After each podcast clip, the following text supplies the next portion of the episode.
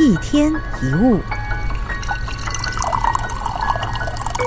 人总是跟某一个人一起活着的，即便是只有自己一个人的状态，心灵也总是会跟某个人相连。有一个名词叫共生，共生并不是指实际上一直住在一起的意思，也不是指待在同一个地方或者从事相同的工作。共生是成为彼此存在的支持。就好像在大自然当中，草木跟昆虫共生，彼此支持着才能够生存。其实人类社会也一样，有着彼此支持的心才是最重要的。我们必须要知道，支持着你的，并不全然是活在这个世上的人。怎么说？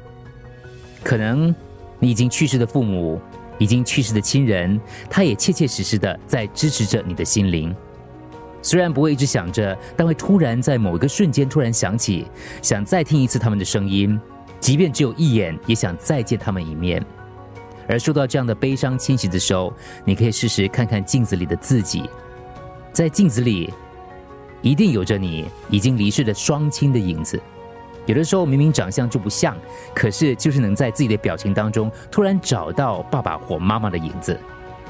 有时听着自己骂孩子的声音，你可能会惊讶，那个声音似乎好像在哪里听过。没错，那个声音就跟你父母的声音是一样的。我们活在互相支持的关系当中，或是获得具体的帮助，或是获得抚慰心灵的话语。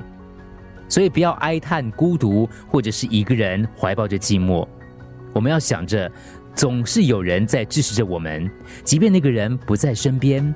也要想到有个人可能在远方支持自己，而你自己一定也在支持着某人，有着一起活下去的心情的时候，人就能够踏步的往前行。一天一物，除了各大 podcast 平台，你也可以通过手机应用程序 Audio 或 UFM 一零零三 SG slash podcasts 收听更多一天一物。